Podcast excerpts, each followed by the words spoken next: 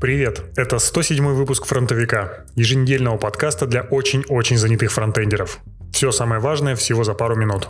GitHub анонсировал сразу несколько фич, но сразу отмечу, что почти все они сейчас недоступны.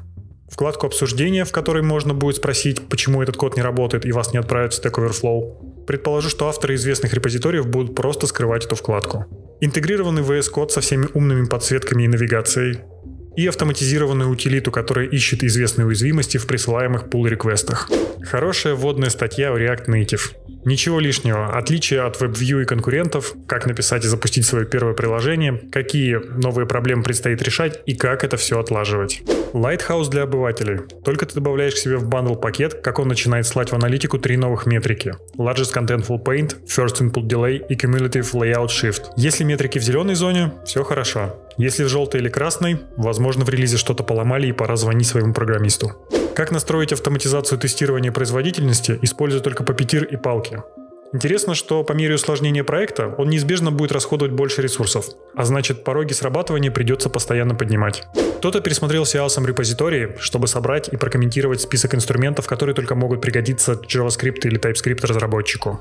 Разработчикам браузеров не терпится реализовывать фичи из черновиков спецификации.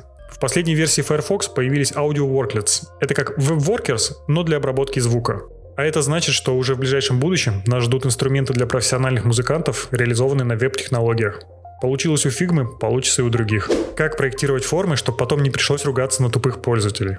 Кстати, у меня есть похожая серия рекомендаций, и так вам нужен input. Незаметно подложите своему дизайнеру в закладки. Крутая статья о том, как настоящий программист добрался до автоматизации сбора метрик эффективности сотрудника. Учитывалось почти все, от частоты посещения офиса до скорости ответа в чате и вовлеченности в продукт. Наконец-то подъехали нормальные маски для Zoom с дипфейками знаменитостей. Согласитесь, сложно ругать Илона Маска за просроченный релиз. Нужно всего лишь установить несколько программ, настроить Zoom или Slack и купить пару обычных плашек GeForce GTX 1080 Ti, чтобы получить хотя бы 30 FPS. Все ссылки на канале. Канал по ссылке в описании. Это Фронтовик, и мне уже пора.